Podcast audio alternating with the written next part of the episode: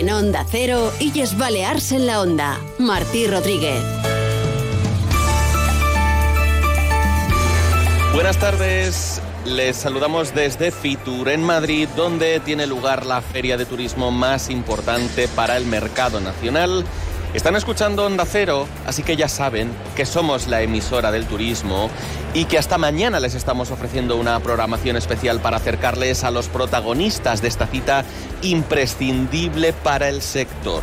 Este programa se llama Illas Baleas en la Onda y les va a acompañar hasta las 3 de la tarde hoy también de manera especial con Elka Dimitrova, que forma parte de esa delegación que Onda Cero Illas Baleares se ha traído hasta Madrid, parte del equipo de esta casa que está cubriendo el día a día todo lo que acontece en Fitur Hola Elka, bienvenida. Hola, hola, ¿qué tal? Buenas tardes. Hoy también bien hallado. Mm, bien hallado, buenas tardes, ambientazo una vez más el que qué, tenemos. Qué, jornada más intensa. Tú la has vivido por la este mañana, me la has contado del magazine local y yo ahora en el regional la sigo viviendo. Qué barbaridad, jornada hoy protagonizada entre otras cosas eh, por el alquiler turístico ilegal con un acuerdo que conoceremos luego de la mano del conseller de turismo Jaume Bausa con una plataforma booking.com.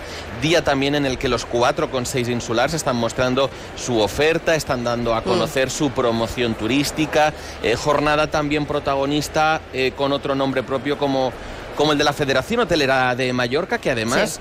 ha sido en este caso eh, uno de los que han pasado por más de uno Mallorca, por el magazine local. Pero bueno, ya que nos están escuchando en todas las Islas Baleares, hay que decir que nuestros programas locales, el más de uno de, de su ciudad, o en este caso de tu isla o de su isla, están volcados con Fitur, con toda la información turística que se está generando aquí.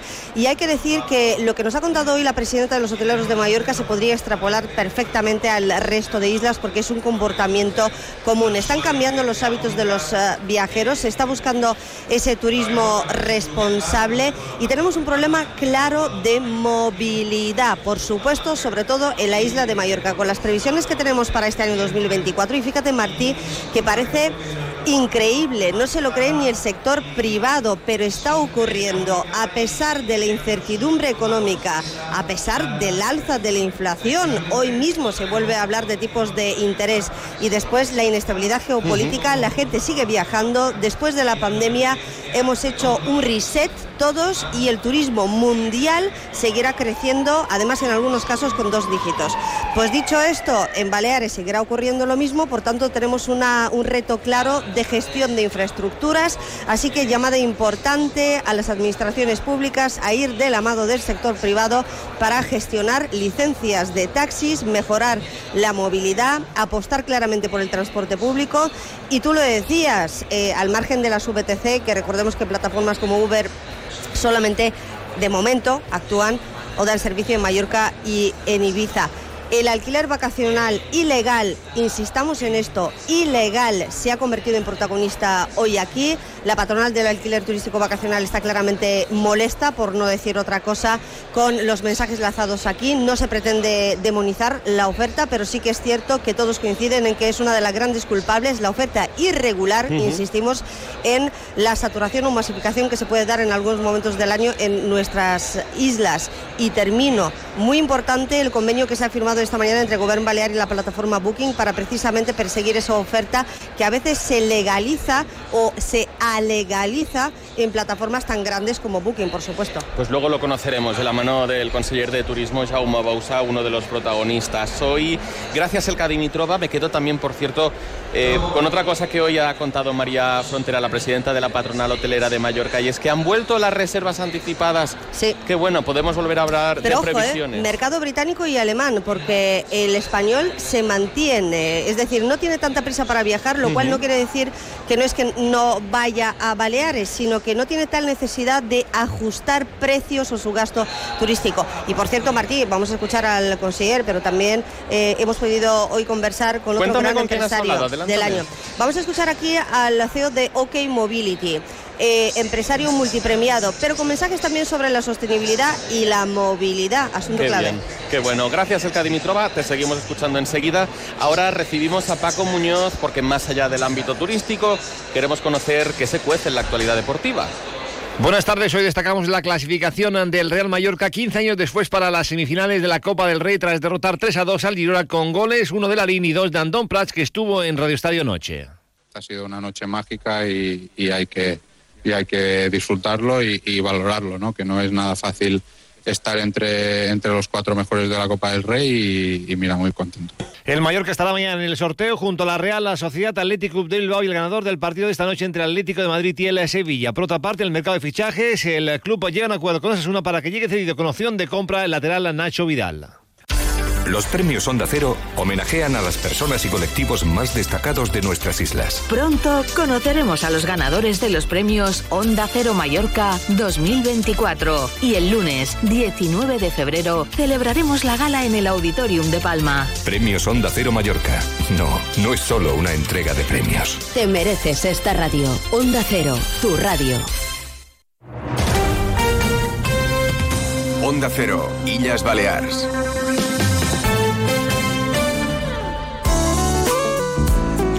Todos sabemos de la importancia de la calidad del aire de nuestros hogares, pero si nos paramos a analizar los hábitos con detenimiento y dónde pasamos más tiempo, en muchas ocasiones la oficina se pone a la cabeza. Por este motivo es importante tener en cuenta la calidad del aire en los espacios de trabajo, asunto que tratamos con el doctor Bartolomé Beltrán, asesor médico de Onda Cero. Buenas tardes. Hola, muy buenas tardes. ¿Cuáles son los principales contaminantes del aire en el interior de una oficina? Hay varios contaminantes eh, que son los más importantes del aire en el interior de una oficina. Por ejemplo, los alergenos como el polen, que pueden agravar problemas respiratorios y provocar tos, la humedad, las sustancias químicas, el monóxido de carbono y también el dióxido de, nitrógeno, que son los contaminantes que podemos encontrar habitualmente. Y cabe destacar un gas muy peligroso como es el radón, ya que la inhalación de este gas radiactivo es muy perjudicial para los pulmones. ¿Qué consejo nos daría para garantizar una calidad óptima del aire en el interior de las oficinas? Eh, lo más importante para garantizar una buena calidad de aire en el entorno en el que vivimos, el entorno laboral, es tener una buena ventilación y conseguir que la naturaleza o la mecánica de las, del ambiente pues ayuden. Por ejemplo, la ventilación que tiene eh, lugar a través de ventanas y puertas es la que conocemos como natural. Por otro lado, se encuentra la mecánica, que se lleva a cabo mediante un sistema de conductos con ventiladores. Estas dos ventilaciones además pueden ayudar a regular las condiciones de temperatura y también la humedad en una oficina. Hasta otro día, doctor Beltrán. Muy buenas tardes. Hasta pronto. Un día descubres que tienes humedades en techos, paredes, están por todas partes. ¿Qué puedes hacer? Llama a Murprotec. Llama, llama al 930 1130 o entra en murprotec.es. Si con las humedades te las tienes que ver, ¿qué puedes hacer? Llama a Murprotec. 930 1130. Murprotec. Cuidando tu hogar, cuidamos de ti. Onda Cero Illes Balears.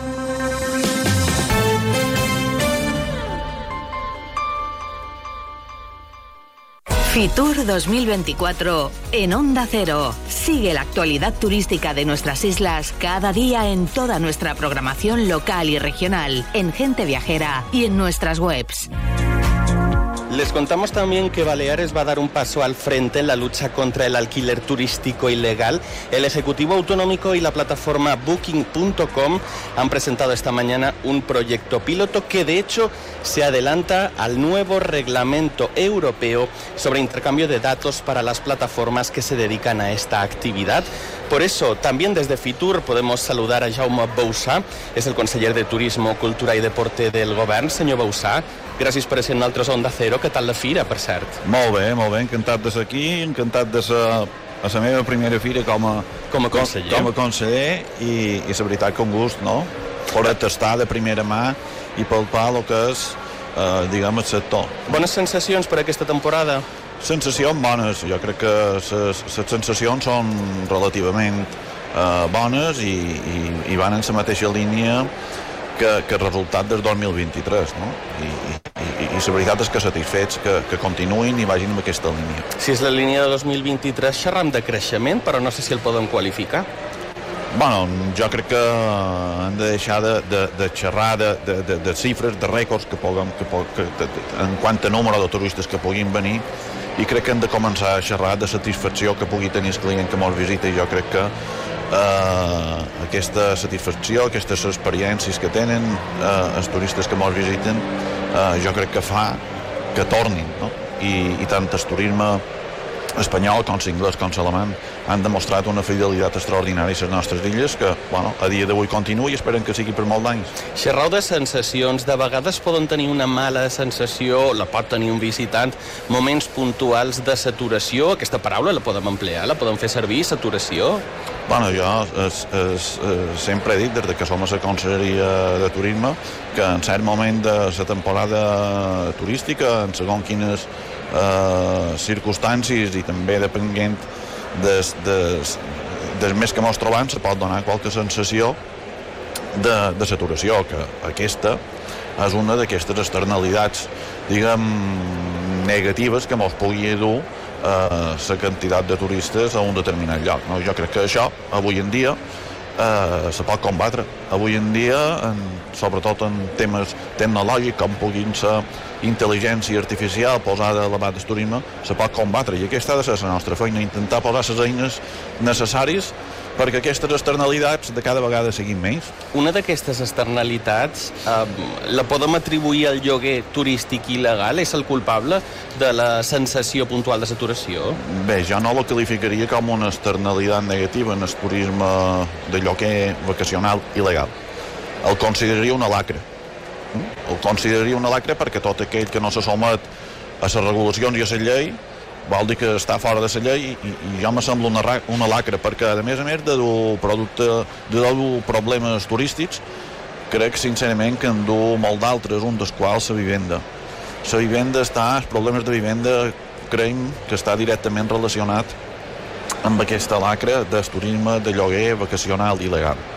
I crec que bueno, les administracions estan per fer front en aquestes il·legalitats, en, en aquestes i, i, i, i a qualsevol, no? qualsevol il·legalitat que se doni a, a, a sort de la vida està l'administració per intentar corregir. Una de les organitzacions que s'hi dediquen al lloguer vacacional, com és Aptur, eh, considera o se sent atacada, ho direm d'aquesta manera, i ha demanat inclús una, una reducció de places, de places hoteleres. Això, això se pot fer? Està en ment? Bueno, jo crec que avui en dia no, no se fa feina per una reducció eh, de places hoteleres ni se fa feina tampoc, i vull ser molt contundent, per una reducció de places en vivenda turística. El que sí se fa feina és amb una reducció de places de vivenda turística il·legal. Vull remarcar il·legal. És dir, amb això mos trobaran i crec que el nostre missatge sempre és d'equilibri. Jo crec que qualsevol dels sectors implicats, tant hoteler com els de vivenda turística, no discuteixen totes aquelles coses que estan dins la legalitat, però sí que discuteixen aquelles que no estan, i és el més normal de tot.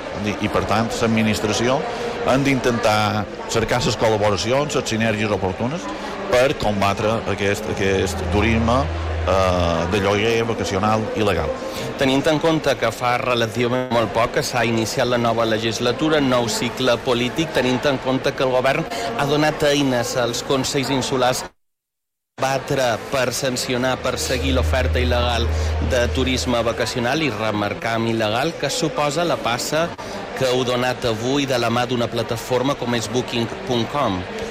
Efectivament, és dir, mm, eh, eh, en l'anterior resposta eh, deia que han d'anar cercant les col·laboracions i les sinergies oportunes per combatre per combatre aquest tipus de turisme. No? I jo crec que la col·laboració amb Booking facilita això, és dir, se posa a fer feina de la mà amb nosaltres perquè tota aquella oferta il·legal, eh, de turisme il·legal, no pugui ser pujada eh, a, la seva, a la seva plataforma. No? Jo crec que si aconseguíem que aquestes vivendes de turisme il·legal ja no formassin part de les plataformes, entre elles Booking, eh, haurien aconseguit, mm, la veritat que crec que molt. No? Mencionàvem a l'inici que aquesta és una primera passa que Balears està avançant el futur reglament europeu amb aquesta matèria que entenc que va pel mateix camí que han pres nosaltres. Així és. Així és, aquest reglament europeu va en la direcció de combatre aquest, aquest tipus de turisme.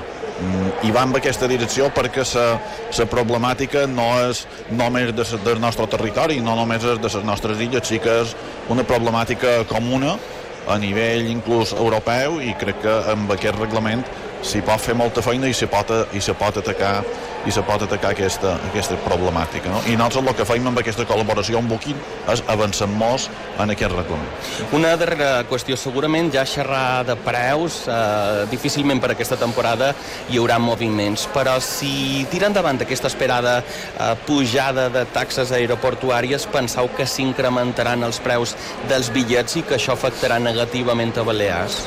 El que pensam des del govern de les Illes Balears tot allò que perjudica la renta d'aquells que ens han de visitar pot dur que un moment determinat se plantegin que no venguin, no? Però, i, i molt sap greu que se plantegin aquest tipus de, de, de tasses perquè el que fa és disminuir les rentes dels, dels, possibles, dels possibles turistes.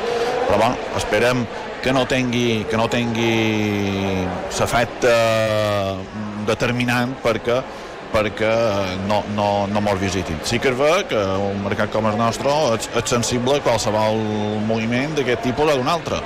I, i bueno, però és ver que també, i, i així mos ho transmet el sector aquests dies eh, aquí a Fitur, és que la previsió és eh, molt similar en el, en el 2023 i jo crec que hem de treure pit, hem d'estar orgullosos de que hi hagi tanta gent que ens vulgui visitar, hem de posar orgull, hem de posar amb orgull eh, aquesta activitat mm, són pioners en el món, jo crec que també l'han de reivindicar, això també ajudarà que els joves, els més joves, s'hi vulguin dedicar. Aquí tenim, per exemple, l'escola d'hostaleria amb un grapat de joves que ens han vengut a, a, a ajudar a fer fira no? I, i, i a posar-se en, en, el, en el mirall de lo que és, de lo que és la formació a dins, a dins àmbit turístic. Jo crec que en gallardia i en orgull hem de dir que nosaltres estem contents de, de, de, de ser pioners i de ser exitosos a dins aquesta indústria turística. I tant que sí. Compartim aquest missatge més, seguint les paraules de Jaume Bausà, amb aquest pla integral d'excel·lència professional per al sector turístic, amb idea d'anar de la mà de les grans companyies que tenen seu aquí a les Balears, que són casos d'èxit i que formaran els futurs professionals en, en el camí d'aquesta mateixa excel·lència. Deia en primera eh, edició de Fitur per a Jaume Boussà com a conseller de Turisme, Cultura i Esports. Altres rames, per cert, cultura, esport, que també han tingut un protagonisme molt important aquí a Balears. Senyor Boussà, gràcies per haver estat en altres Onda Cero. Ha estat un plaer. Moltíssimes gràcies a vosaltres. Momentito al stand de OK Mobility que este año presenta novedades. El grupo, la compañía, pero mejor nos lo cuenta el CEO de OK Mobility, Otman Kiri. Eh, gracias por atendernos. Buenas tardes. Un placer, bienvenidos. Gracias por uh, recibirnos en uh, su stand donde este mismo miércoles han presentado importantes novedades para la compañía en materia de transportes y expansión. Se habla mucho de expansión este año 2024, ¿verdad?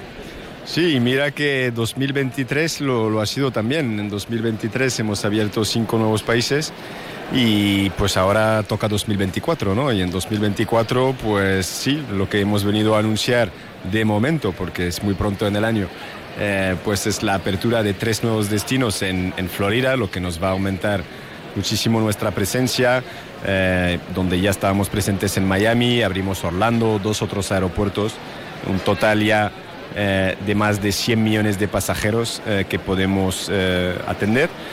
O sea que muy contentos con esto y muchas más noticias que vendrán durante el año, ¿no? O sea que, que muy ilusionado con este 2024. Apertura en el mercado americano, estadounidense, Europa y um, otros países. Eh, ¿Cómo es posible que una compañía que al final se dedica a los coches, al transporte, también a vender, a alquilar sobre todo, que es como conocimos eh, OK, que tuviera esa expansión tan rápida en el tiempo, porque ha sido eh, un crecimiento vertiginoso en los últimos cinco años. Sí, vertiginoso, pero a la vez rentable, ¿no? Que esto es muy importante porque es muy importante cuando creces mmm, asegurarte que lo haces de una forma sostenible, ¿no? Entonces, yo creo que en OK Mobility, sobre todo, el, el, mérito es que estamos consiguiendo eh, esta, esta, doble palanca, ¿no? crecimiento y rentabilidad. Así que, que, muy contentos y sobre el cómo se hace, pues se hace sobre todo trabajando muchísimo eh, e intentando leer un poco el mercado. ¿no? También eh, yo creo que hemos creado una marca que es alucinante, eh, que es OK Mobility esta marca que nació no como K-Mobility hace 20 años cuando empecé a emprender en, en, Mallorca, que, y que hemos renombrado K-Mobility hace tres años eh, con esta intención de crear una marca global, ¿no? Y entonces Hoy esta empresa mallorquina, pues sí, pues está presente físicamente en 15 países, en 70 destinos, en Estados Unidos, por supuesto en Europa, como decías, pero también en Estados Unidos, también en África, porque ya estamos presentes en, em, Marruecos eh, y también vamos a abrir nuevos continentes eh, e, este año, ¿no? Entonces, ¿cómo se ha hecho? Bueno, pues trabajando mucho, teniendo una marca que lo dice todo, OK Mobility, eh, es sin lugar a duda la mejor marca, yo creo, del mundo para abarcar la movilidad. O sea que muy contentos de llevarnos nuestro loguito mallorquín pues, en, todos estos lugares del mundo. Espero que en Estados Unidos se enteren de que la empresa es mallorquina o al menos ha nacido allí, que este empresario multipremiado y reconocido que es Otman y hoy nos eh, atiende, pues también eh, tiene su residencia en esa isla que tanto queremos. Por cierto, hablando de sostenibilidad, un tema muy serio que sobrevuela esta feria y además que invita a reflexionar y a trabajar. Eh, usted ha participado precisamente este martes en una mesa sobre sostenibilidad en el foro Excel Tour. Em, no sé, ¿qué es lo que hay que hacer para tomárselo ya en serio? ¿Y está realmente implicado el sector eh, privado? Hablando de movilidad, por ejemplo, movilidad eléctrica, movilidad sostenible. Nos llenamos la boca de buenas palabras y luego falta infraestructura. Este va a ser el año de la lucha definitivamente contra el cambio climático porque el calentamiento global está condicionando hasta la manera de viajar de los propios turistas. Bueno, yo creo que para que la sostenibilidad exista eh, tiene que haber una verdadera, verdadera concienciación, ¿no? Es decir, se han tomado demasiadas medidas eh, a efectos mediáticos, eh, ya le podemos llamar claramente greenwashing, sin una real concienciación. Entonces, de todas maneras, yo me pregunto, sostenibilidad es sinónimo de durabilidad. El objetivo de la sostenibilidad es intentar que nuestra especie y nuestro entorno perduren en el tiempo. Mantener tantos esfuerzos, o sea, yo no me creo que la gente sea capaz de realizar esfuerzos para un futurible cuando vemos que a día de hoy pasan desastres donde mueren miles de personas, que creo que lo, lo, más preciado en la vida es justamente la vida, ¿no?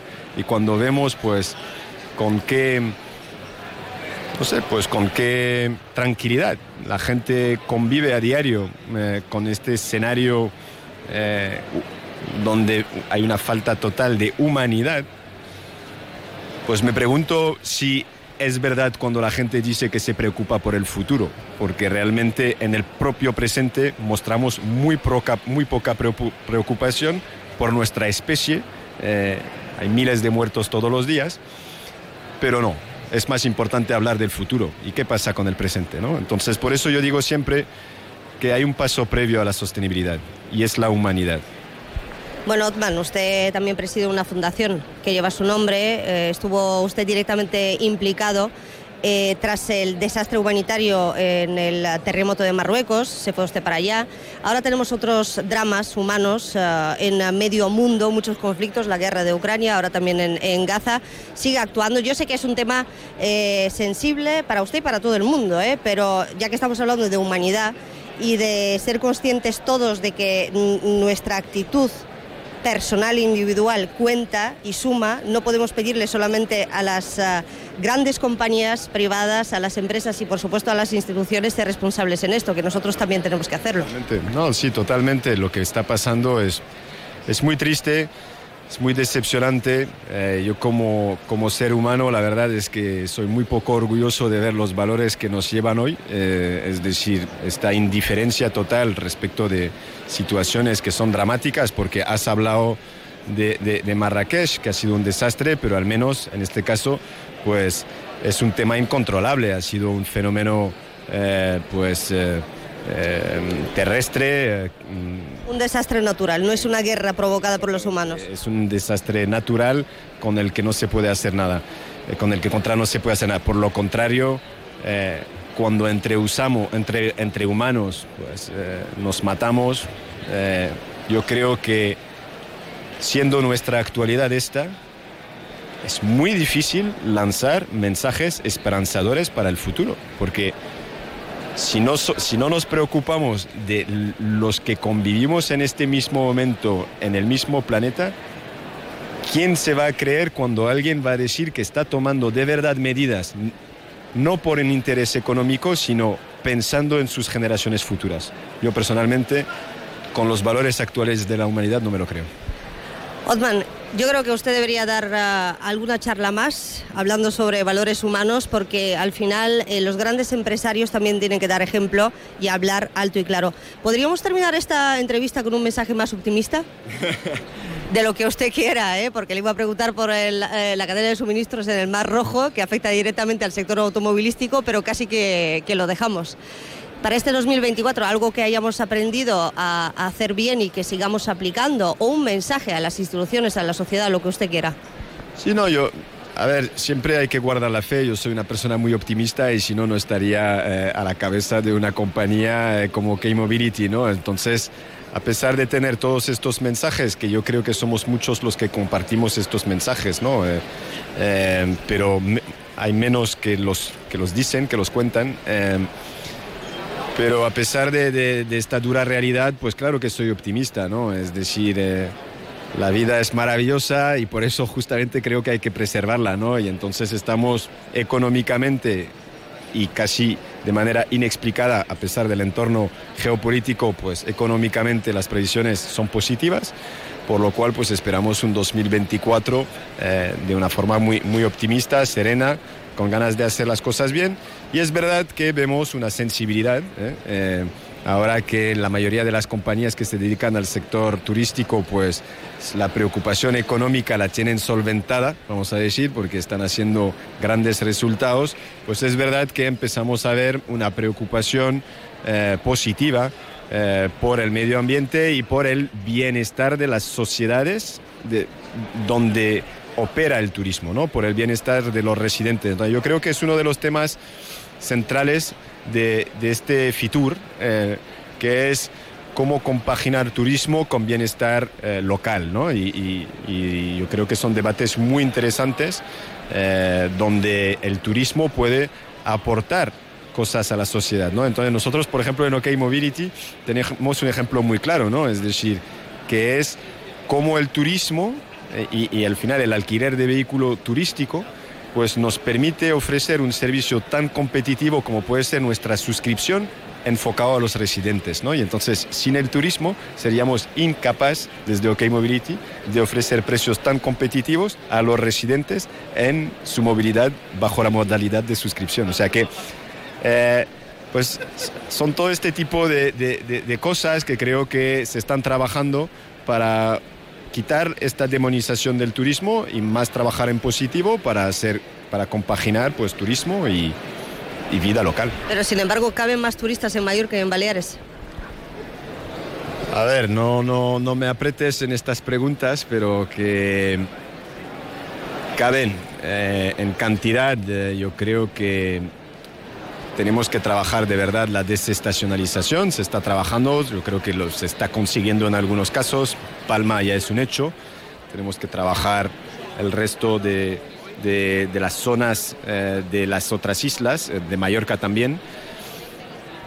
O sea que yo creo que sí cabe, pero mm, trabajando más la desestacionalización.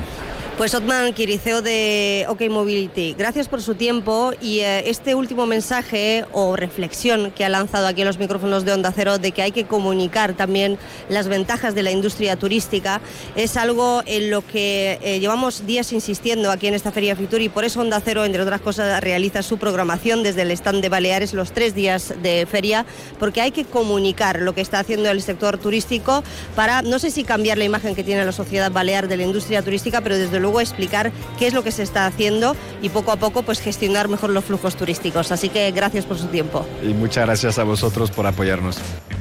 Gracias, Elka Dimitrova. Como ya dice, volvemos mañana, tercera jornada de Fitur. Hasta luego, les esperamos. De las dos en Canarias.